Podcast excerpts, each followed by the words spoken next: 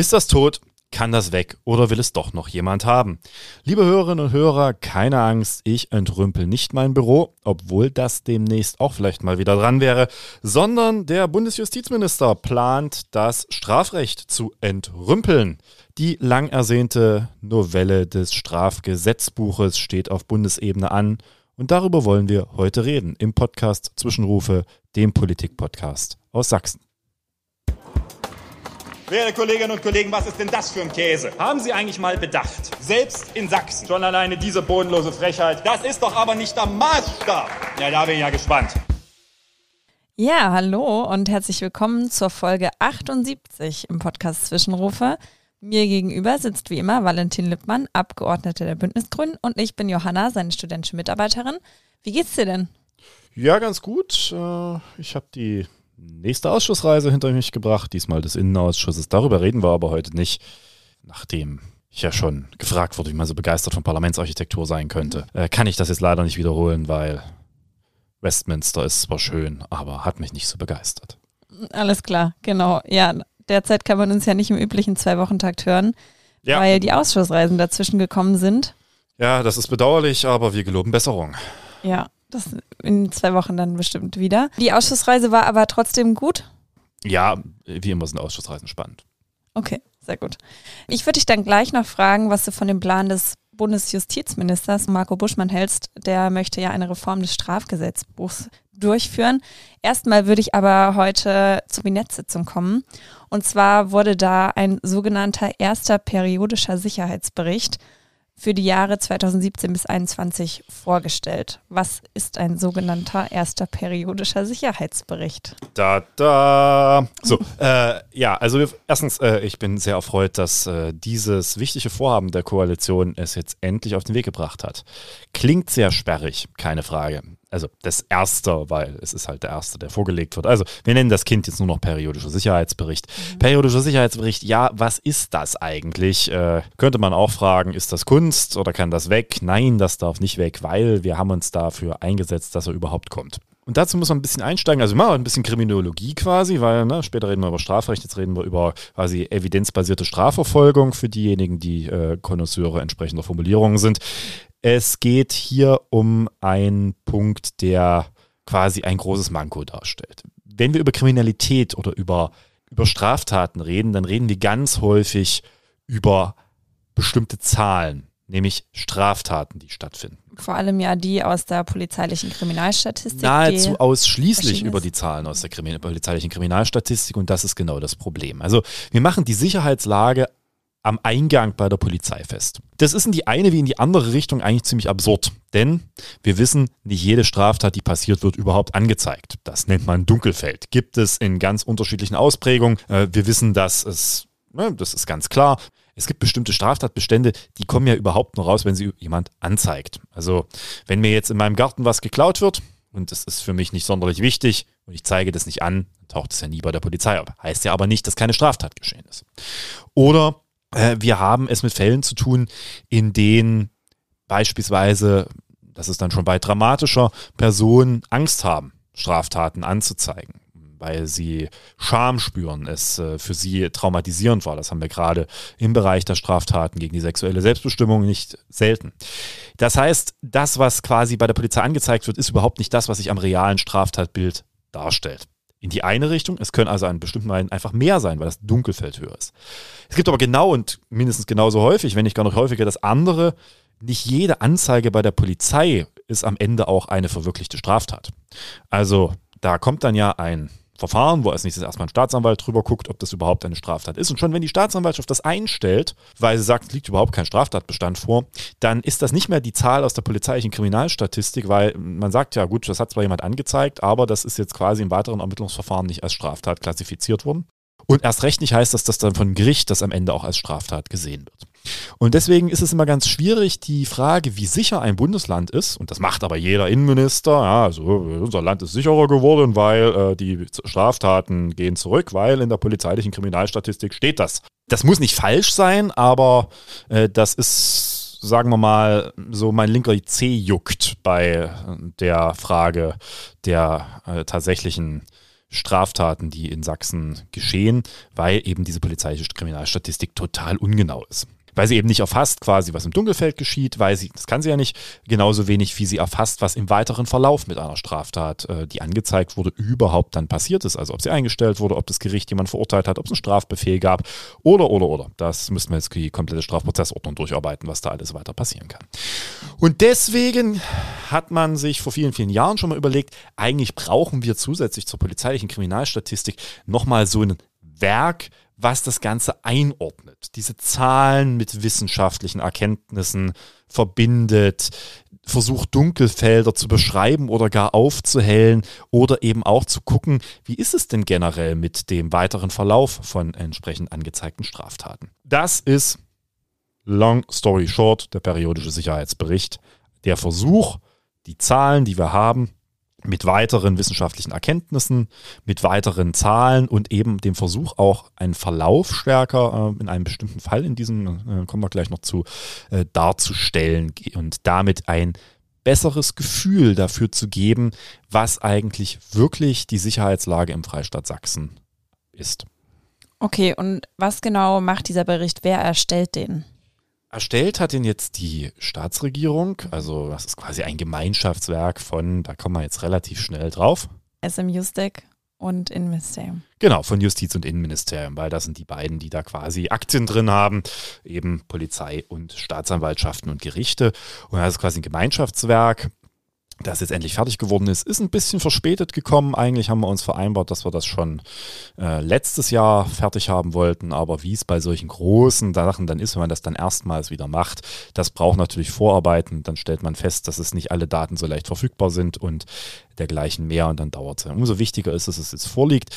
Und das ist also jetzt der erste, das heißt auch er erscheint dann, heißt eben periodisch, das ist das zweite. Also wir haben jetzt erklärt, warum das erste heißt, was ein Sicherheitsbericht ist. Und periodisch heißt, dass er Tatsache in einem regelmäßigen Rhythmus erscheinen soll, um quasi auch dieses Bild immer neu dann quasi darzustellen und dann eben auch Veränderungen transparent zu machen, die äh, dort da sind. Und das ist eigentlich der Kern des periodischen Sicherheitsberichts. Das ist jetzt keine sächsische Erfindung, das muss man auch dazu sagen. Ich habe zwar auf der Ausschussreise gelernt, dass das Land der, der Sachsen quasi ein, nicht das Land der Dichter und Denker, sondern der Erfinder sei, wie mir äh, ein hochrangiger CDUler erzählte, aber was schon Quatsch ist mit Blick auf, naja, lassen wir das, äh, aber schon bei Lessing äh, würde das äh, aufhören und noch vielen anderen.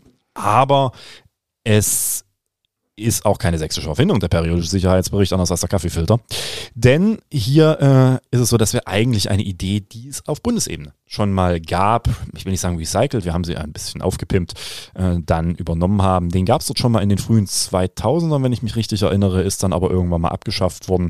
Und auch auf Bundesebene war das jetzt eine wichtige Forderung, dass quasi im Zusammenhang auch mit der jetzt neuen äh, Koalition eben auch dieses Thema äh, nochmal neu bewertet wird, weil es eben wichtig ist für die Frage, wie wir über Kriminalität reden. Denn ganz viel ist eben bei der Frage von, wie reden wir über Kriminalität, wie sicher fühlen wir uns, Gefühl und Gefühl muss man Fakten entgegensetzen. Und so manches Gefühl wird eben durch Fakten dann auch schnell revidiert. Okay, und periodisch heißt aber, ist der Zeitraum schon festgelegt, wann der jetzt immer erscheint? Wir hoffen, dass das jetzt äh, in einem gewissen Turnus einschlägt und wir nicht quasi nur einen pro Legislaturperiode machen. Ja, es ist äh, klar, dass das natürlich immer so ein äh, Fall ist, dass, äh, was diese Zeiträume angeht. Man darf das nicht zu kurz machen. Das ist so, gibt es ja auch so einen Klassiker, der Waldzustandsbericht. Ja, das ist, nehmen wir das jetzt mal quasi als Beispiel. Wenn man jedes Jahr einen Waldzustandsbericht hat, ist das schön, aber man sieht dann doch immer quasi nur alle drei oder vier Jahre groß oder zwei Jahre. Äh, deswegen muss man dann äh, auch gucken, dass man eben diese, diese Längsschnitt entsprechend hat und weil sich ja dann doch das ganze Grundgefüge nicht sofort ändert in der Kriminalität und auch in der Kriminalitätswahrnehmung. Okay, und der ist dann aber auch dazu gedacht, dass man daraus Schlüsse zieht und. Das hoffe ich doch. Also äh, Was der sollte tut? gelesen werden.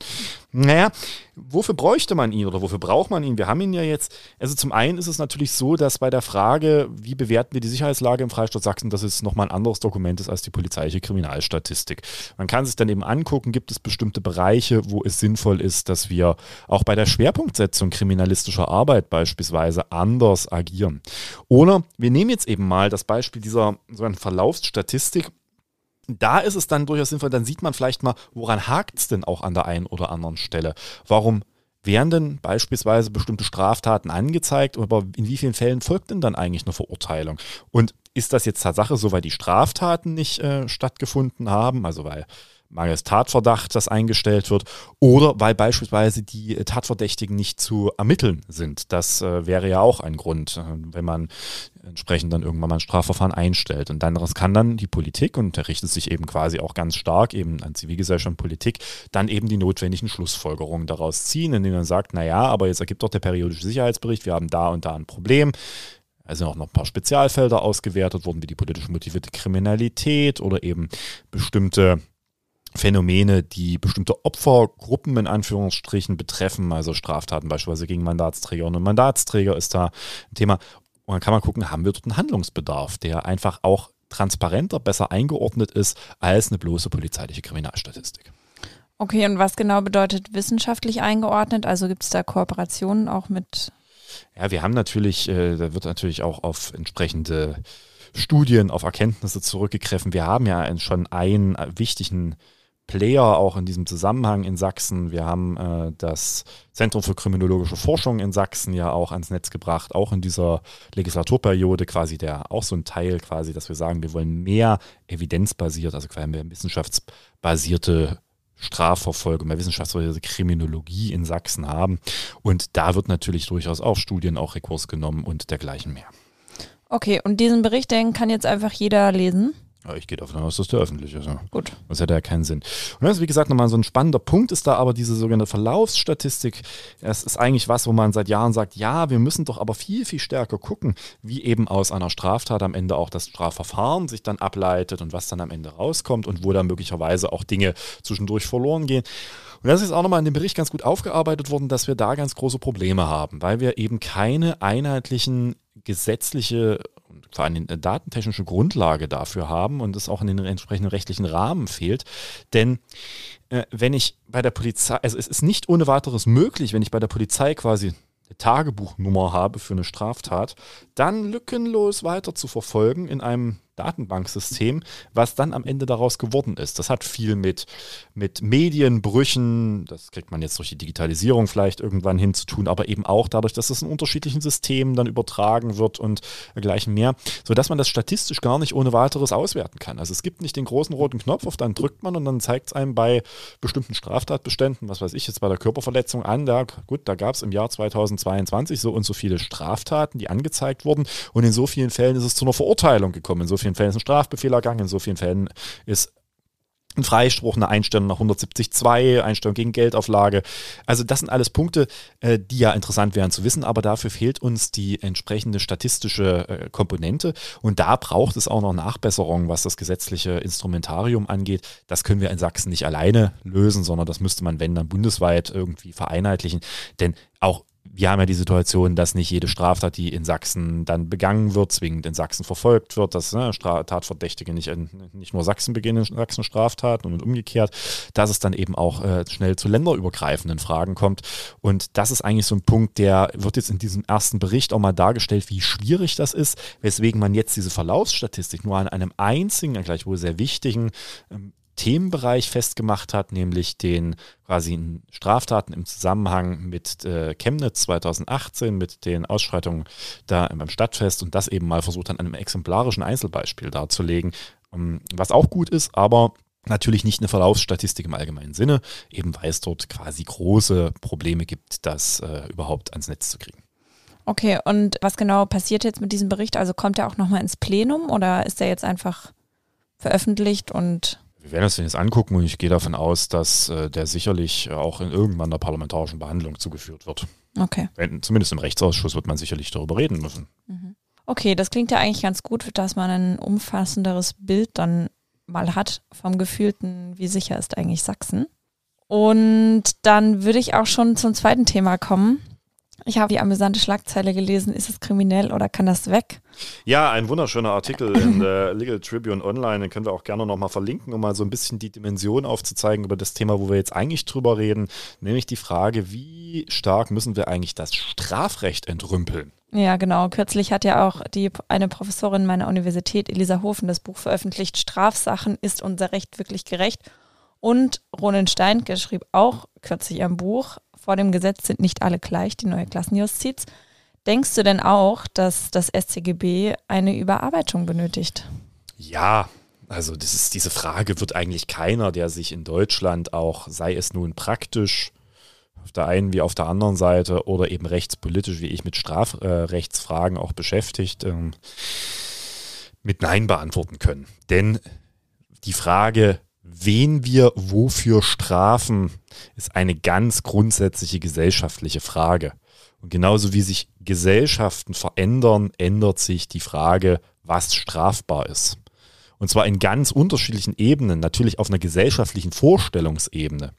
Die Liberalisierung der Gesellschaft seit dem Kaiserreich hat natürlich auch dazu geführt, dass man heute der Meinung ist, dass es bestimmte Straftatbestände gar nicht mehr geben sollte. Genauso wie eben aber auch der, ja, letztendlich der technische Fortschritt dazu führt, dass bestimmte Straftatbestände vollkommen obsolet geworden sind, beziehungsweise eher kurios anmuten.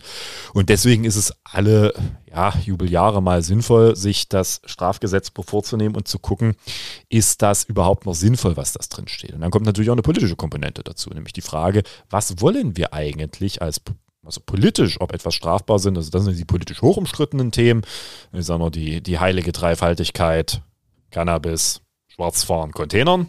Das sind ja immer so die großen Themen, wenn es darum geht. Aber es geht natürlich auch dann um Dinge, wo es auch in der juristischen Literatur sehr viel Diskussion darüber geht, ob der Straftatbestand zumindest in dieser Form überhaupt sinnvoll ist. Und dann gibt es Dinge, das ne, ist einfach totes Recht. Also wo man sagt, das wird eigentlich in der Praxis, spielt das keine Rolle mehr, wird nicht verfolgt.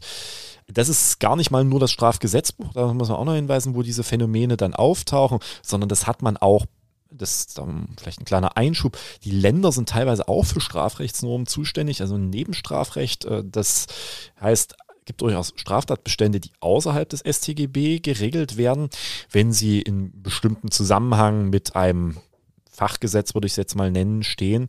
Und da ist immer der Klassiker beispielsweise so ein Versammlungsstrafrecht. Also die Frage, was bei Versammlungen und bei versammlungsspezifischen Straftaten strafbar ist, das regeln die jeweiligen Versammlungsgesetze und das wiederum ist Länderkompetenz. Sodass äh, diese Frage sich übrigens auch in Sachsen äh, stellt, nämlich jetzt ganz konkret anhand, und da können wir dann später noch zu kommen, nicht, nicht nur, wie steht man persönlich zu der Strafgesetzbuchsänderung, äh, sondern wir haben eben auch noch im Koalitionsvertrag vereinbart, dass wir das Versammlungsrecht anpassen wollen und da stehen auch Straftatbestände drin und da stellen sich diese Fragen, die ich gerade beschrieben habe, genauso. Okay, ja, das wäre jetzt auch meine erste Frage gewesen. Es geht ja um das Strafgesetzbuch, was ein Bundesgesetzbuch ist. Und der Bundesjustizminister möchte das ändern. Was geht uns das in Sachsen überhaupt an? Also werden ja. diese Änderungen einfach übernommen? Ja, das, was heißt übernommen? Das Strafrecht gilt hier. Also äh, Strafrecht ist Zuständigkeit des Bundes in dem Fall. Und da ist ganz klar, dass äh, wir die Situation haben, dass natürlich der Bund das festlegt, dass äh, wir nicht in Sachsen sagen können, das ist aber bei uns strafbar oder nicht strafbar, jenseits der gerade beschriebenen Ausnahmen, wo wir mhm. quasi eine landesrechtliche Kompetenz haben. Aber es ist natürlich eine spannende Frage. Also wir ja, machen ja in diesem Podcast nicht nur reine Landespolitik, sondern äußern uns auch zu anderen Dingen und natürlich ist das eine hochspannende Frage. Was wären denn die Punkte, wo du Justizminister Buschmann raten würdest, hier unbedingt ansetzen? Naja gut, am Ende ist es ja vor allem eine Entscheidung des Deutschen Bundestages als mhm. Gesetzgeber. Der Justizminister kann da ja schöne Vorlagen machen. Mhm. Aber ich finde, also in dem Artikel ist das ganz gut auch nochmal dargestellt, äh, den wir schon äh, früher äh, von der Legal Tribune Online. Hm, also wir haben Tatsache eine Reihe von Straftatbeständen, die einfach entrümpelt werden müssen, weil sie, wie es so schön heißt, tot sind. Mhm. Und da, Todesgesetz heißt in, in dem Fall, das wurde noch nie angewendet? Das nee, also das ist ein, ein, Beispiel, an dem es ja festgemacht wird, was mir aber auch immer so, so nicht eingängig ist. Der Scheckkartenbetrug mhm. ist so äh, eine, oder der Missbrauch von Scheckkarten. 266b StGB. Scheckkarten gibt es heute nicht mehr. Das mhm. ist quasi nicht die EC-Karte sondern das ist eigentlich, wenn ich, das ist, bin selbst ich zu jung für, also das ist jetzt nicht irgendwie eine Neuerung, die aus der Digitalisierung der letzten Jahre entstanden ist. Es war wohl früher so, ältere Semester mögen mich korrigieren, dass es quasi zur, wenn ich es richtig verstanden habe, zur äh, Untermauerung, dass man einen Scheck quasi, also wirklich so ein Papierscheck zum Bezahlen äh, gibt, dass man sich dadurch zusätzlich noch mit einer Plastikkarte irgendwie legitimiert hat, einer Scheckkarte. Das gibt es aber heute nicht mehr, weil das EC-Karten, obwohl das äh, manchmal immer noch als Scheckkarten bezeichnet wird, sind keine Scheckkarten im Sinne des Strafgesetzbuchs. Also das gibt es einfach nicht mehr. Und Das ist so einer der Klassiker, über den dann immer geredet wird. Und dann gibt es natürlich so die ein oder anderen Punkte, wo man eben auch gesagt hat, es, es ist funktionslos geworden, heißt das hier auch ganz gut in dem Artikel beispielsweise. Da wird das jetzt beschrieben. Das sind so Dinge, das ist eher was, wo ich sage, da wird man das ist sehr juristisch Fachliteratur geprägt, ob das nun sinnvoll ist, das zu streichen oder nicht. Ähm, das ist es gar nicht mal so, dass es da den großen Dissens geben dürfte. Das ist immer so, dass man sich erzählt, ja, wenn wir mal die nächste große Strafrechtsnovelle machen, dann machen wir das halt mal. Spannender sind da schon die, die Punkte, die, sagen wir jetzt eher wirklich die politische aktuelle Diskussion prägen, die natürlich dann auch in dem Zusammenhang stehen. Und das ist äh, das Thema der Leistungserschleichung, also des Schwarzfahrens mhm. und des Containerns. Beides äh, Punkte, wo schon die Erwartung groß ist, dass im Rahmen einer StGB-Novelle das zumindest geklärt wird. Wobei also der Klassiker der Diskussion, also das Schwarzfahren, die Leistungserschleichung, nun wirklich einer ist, das ist äh, fast schon totgerittenes Pferd. Aber da wird ja immer noch dran festgehalten, als gäbe es keinen Morgen. Also ich habe ja hier einen Innenminister, der der Meinung ist, und da bin ich auch, finde ich eine absurde Argumentationsfigur, dass wenn man jetzt äh, Schwarzfahren zulassen würde oder nicht mehr strafbar, es wäre nicht zugelassen, ja, es wäre ja immer noch äh, so, dass man dort eine Vertragsverletzung entsprechend begeht, aber es ist halt die Frage, ob es Aufgabe des Strafrechtes ist, das äh, zu sanktionieren, äh, dass wenn man das macht und dann wird noch Cannabis freigegeben und gar noch Containern, dass da der Untergang des Abendlandes droht, weil dann äh, ist ja hier quasi, denn dann ist ja hier quasi dass der Rechtsstaat in Gefahr. Soweit wird das ja überhöht. Und das ist jetzt aber genau nicht, sondern es ist eben die Frage, ob alles, das ist eine ganz grundsätzliche Frage, was gesellschaftlich nicht akzeptiert ist, am Ende auch strafbar sein muss. Und das ist ein Punkt, der eine enorm politische Diskussion ist. Mhm. Ja, und dann, also von daher bin ich da relativ optimistisch, dass beim Thema Leistungserschleichung man sicherlich irgendeine Lösung finden wird. Das hat auch ganz pragmatische Gründe.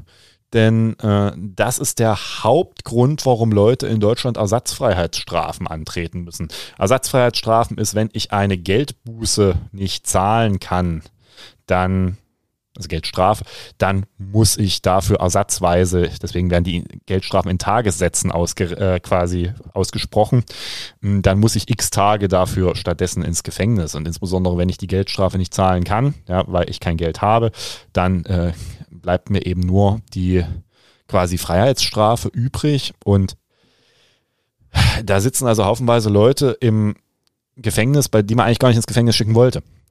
Und der Hauptursache liegt Tatsache darin, und deswegen ist das seit langem ein ja rechtspolitisch alter Hut, das Ding eigentlich mal zu entrümpeln an dieser Stelle. Beim Containern wird es tatsächlich schon spannender. Das ist äh, also zumindest intellektuell spannender. Das ist neue Diskussion, also das neuere Diskussion, neu ist die auch nicht, aber die nimmt ja jetzt natürlich auch immer mehr zu in den äh, Fragen. Da geht es allerdings jetzt nicht so, wir haben ja keinen Straftatbestand Containern, ja, sondern da geht es um die Frage, ob entsprechend äh, der Diebstahl in solchen Fällen strafbar sein soll. Das ist durchaus rechtspolitisch etwas anspruchsvollere Debatte, wo man dann die Grenze zieht, weil Strafrecht wird ja dann schon versucht, in gewisser Weise zu abstrahieren. Da schreibt man nicht raus, äh, dass die Entnahme eines Lebensmittels aus einem Container äh, unterfällt nicht. Das ist auch nicht Logik des Strafrechts reinzuschreiben, was nicht gilt, sondern das genaue Gegenteil. Also von daher durchaus interessante, äh, spannende Debatte. Ja, und dann gibt es natürlich noch eine ganz große Kategorie. Die Punkte, die also wo es durchaus im verfassungsrechtlichen Sinne Diskussionen gibt, die will ich jetzt gar nicht mal vertiefen. Aber es gibt natürlich das, was er immer so sagt, naja, das äh, ist eher so, dass man versucht, mit dem Strafrecht moralische Fragen zu klären. Mhm. Und auch das ist eine spannende Debatte, weil da werden dann immer quasi sehr, sehr stark, äh, die sind sehr, sehr stark emotional aufgeladen, diese, diese Punkte, wo es eigentlich darum geht. Also Tatsache die Frage, muss das strafbar sein? Mhm. Und ich will jetzt gar nicht mal einen der, der Punkte, die da immer wieder aufgeführt wurden, rausnehmen, weil da sind so immer die Klassiker dabei, auch in dem besprochenen Artikel ist beispielsweise äh, die, der Inzestparagraf und die Erregung öffentlichen Ärgernisses drin. Ja, der Verbot der Doppelehe. Und so. Der Verbot der Doppelehe und ich glaube auch die, die Beschimpfung von Bekenntnissen der Religionsgesellschaften. Mhm. Nee, aber so ein Punkt ist die, das, was man vorher die sogenannte Majestätsbeleidigung. Das ist ja eine Debatte, die wir seit Böhmermann in äh, Deutschland es kannten. Also sprich die Strafbarkeit der Beleidigung eines ausländischen Staatsoberhauptes. Das stammt Tatsache noch aus der Kaiserzeit, als man der Meinung war, natürlich ist es ganz, ganz schlimm, den Monarchen erst recht noch einen ausländischen, weil das könnte ja zu Unfrieden führen, zu beleidigen. Und da hat man dann irgendwann schon mal gesagt, eben Causa Böhmermann, also äh, das ist in einer freiheitlichen Demokratie wie der Bundesrepublik Deutschland dann doch eher unangebracht, dass man sowas unter Strafe, also strafverschärfend gegenüber auch der normalen Beleidigung, dann äh, unter Strafe stellt. Und das sind so Punkte, da merkt man eben ganz stark. Strafrecht ist Ausdruck gesellschaftlicher Zustände und manchmal entwickelt sich die Gesellschaft viel, viel schneller, als das im Strafrecht der Fall ist. Darüber hinaus gibt es noch ganz andere Punkte, wo es wirklich um das, das vertiefen wir jetzt hier aber nicht, weil das ist, das ist hoch, hoch komplex. Da geht es um die Frage, ob die Straftatbestände in sich präzise gefasst sind beziehungsweise überarbeitungsbedürftig sind. Da wird immer ganz gerne der äh, Mordparagraph herbeigezogen, weil der in seiner ganz grundsätzlichen Anlage noch äh, eigentlich dem jetzigen Bild des Strafgesetzbuches vollkommen zuwiderläuft, indem er eben nicht eine Tat, sondern einen Täter beschreibt und dann auch noch mit eben Anklängen, die durchaus ihre entsprechenden Verbindungen in die nationalsozialistische Rechtstheorie, sofern man das so äh, nennen will, haben. Und das sind dann auch noch Punkte, die so regelmäßig bei Strafrechtsdiskussionen oder Reformdiskussionen kommen. Okay, quasi die Begriffe, die aus der NS-Zeit noch Genau, das da ist noch stehen. auch so ein Punkt, der äh, durchaus immer wieder dann eine Rolle spielt in den Strafrechtsdebatten. Mhm. Ja, und dann können wir ja nochmal zu Sachsen kommen, weil da gibt es nämlich auch so ein paar Be also Beispiele. Ich würde dann gerne, äh, lass uns nochmal kurz über das Versammlungsrecht an der Stelle reden, weil das durchaus spannend ist, weil das werden wir möglicherweise Tatsache auch noch anfassen. Das Versammlungsrecht hat nämlich auch so eine Reihe von Straftatbeständen, bei denen eben auch die Frage der, äh, ja, der Entrümpelung sich regelmäßig gestellt wird. Und das ist aber wiederum jetzt Ländersache. Das, Das heißt, können die Länder. Bundesland regelt Versammlungsrecht. Äh, nein, sich? ja und nein. Also ja, eigentlich schon. Im Zusammenhang mit der letzten Föderalismusreform ist die Zuständigkeit für das Versammlungsrecht auf die Länder übergegangen. Nicht unumstritten, aber hat man so entschieden. Ähnlich wie man entschieden hat, dass das Beamten- und Besoldungsrecht auf die Länder übergeht, halten heute einige für einen grotesken Fehler. Aber gut, ist nun mal so entschieden worden. Und das ist so, dass die Länder, die seitdem eigenständige Landesversammlungsgesetze erlassen haben, die haben eigenständiges Landesrecht. Es gibt, glaube ich, noch ein paar, da müsste ich jetzt aber auch noch mal mich intensiver äh, mit beschäftigen, ob das jetzt immer noch der Fall ist, aber bis vor ein paar Jahren gab es immer noch so ein paar Bundesländer, die hatten keine eigenen landesrechtlichen Versammlungsgesetze. Für die galt dann noch das alte Bundesversammlungsgesetz. Aber grundsätzlich die Kompetenz ist bei den Ländern und wir haben ein eigenständiges Landesversammlungsgesetz und entsprechend sind wir auch zuständig dafür zu regeln, was im Bereich des Versammlungsrechts strafbar ist und was nicht. Okay, und ist das genauso überarbeitungswürdig? Ja. Denn auch hier finden wir so ähnliche Wiedergänger wie in äh, dem im großen Bruder, also im StGB. Nämlich auch hier haben wir ein paar Untote, die wir durch die Gegend schleifen und ein paar, ja, auch politisch äh, durchaus umstrittene Straftatbestände und aber auch aufgrund der gesellschaftlichen Entwicklung fragwürdige ähm, Straftatbestände. Und da vielleicht fällt dir sofort einer ein, der immer wieder ganz, ganz, ganz gerne diskutiert wird. Die Strafbarkeit der Blockaden von Ah. Versammlungen Ja. immer mal wieder ein beliebtes Thema. mh, Und zwar gibt es im sächsischen, im alten Versammlungsgesetz, im Bundes war es der 21, im sächsischen ist es der 22 Versammlungsgesetz, der regelt eben die Strafbarkeit einer ja, groben Störung der Versammlung und deren Verhinderung.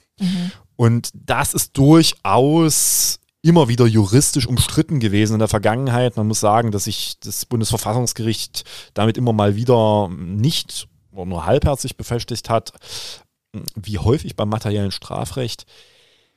Aber man zur Erkenntnis kommt, dass das eben kritisch ist. Das ist, liegt auch daran, dass sich die Versammlungskultur doch deutlich geändert hat.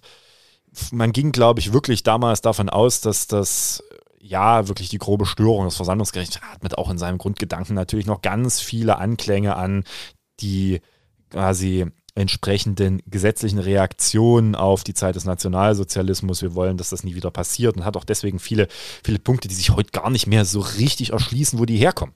Und da äh, ist eben auch das ein Punkt, denn sicherlich ging man damals davon aus, dass so eine Störung einer Versammlung was ganz anderes ist, als dass sich eine andere Versammlung ihr in den Weg setzt. Und das ist aber heute eher die häufigere Frage. Genau, also heutzutage ist ja eher der Fall, es gibt Demonstrationen und dann gibt es extra Blockaden dieser Demonstrationen und, oder. Genau, und da ist dann wiederum eine der spannenden juristischen Fragen, da sind wir dann im Versammlungsrecht, äh, ist das selbst eine Versammlung? Mhm.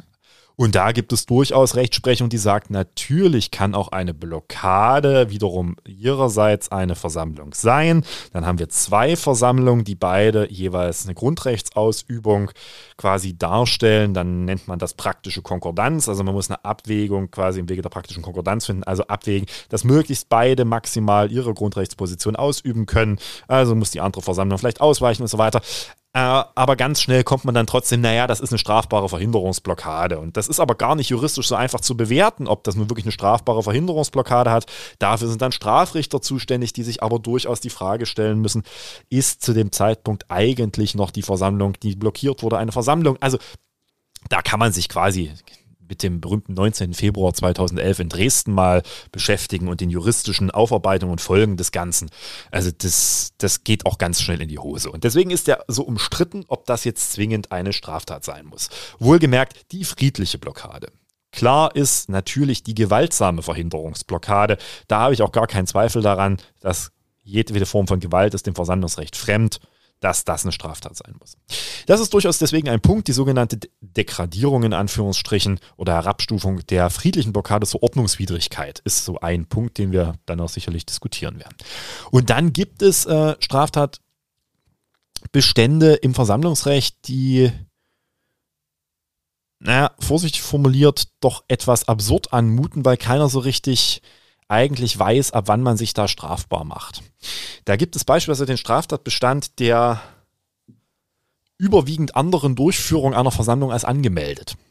Also wenn ich jetzt erheblich von der Route abweiche oder ähnliches, dann ist das für sich genommen möglicherweise auch schon eine Straftat. Und da muss man dann doch fragen, ob das mit dem grundsätzlichen freiheitlichen Gedanken des Versammlungsrechts, das ja sogar eigentlich davon ausgeht, dass ich sie nicht mal anmelden muss, so zumindest äh, das Grundgesetz, ob das mit dem vereinbar ist. Und dann gibt es einfach auch da totes Recht, oder zumindest halbtotes Recht. Das trifft beispielsweise die regelmäßige Diskussion auch so ein Wiedergänger der Strafbarkeit der Nichtanmeldung einer Versammlung.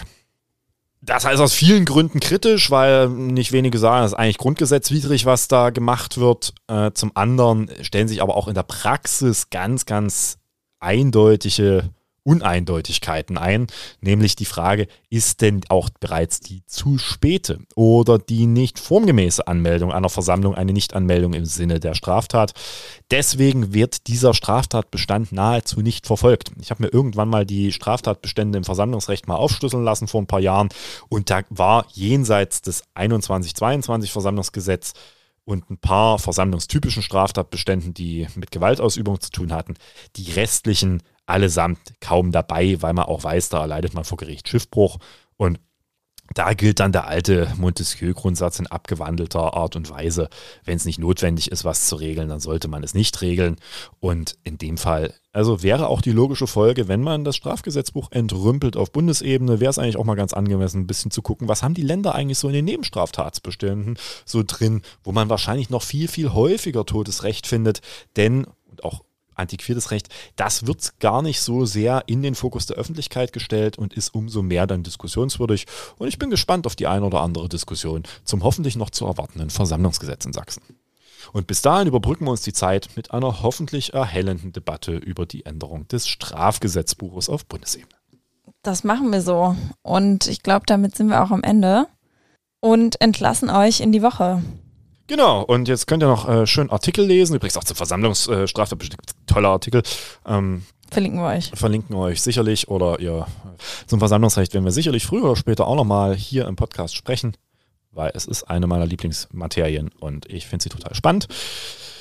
Sobald das dann hoffentlich geändert wird bald. Ja, und bis dahin entlassen wir euch in euer wohlverdienten, ja, was auch immer ihr gerade tut. Die einen arbeiten vielleicht weiter, die anderen gehen ins Bett, wer auch immer hoffentlich mit gesteigerten Erkenntnissen. Und bis zur nächsten Folge. Bis zum nächsten Mal. Tschüss. Tschüss.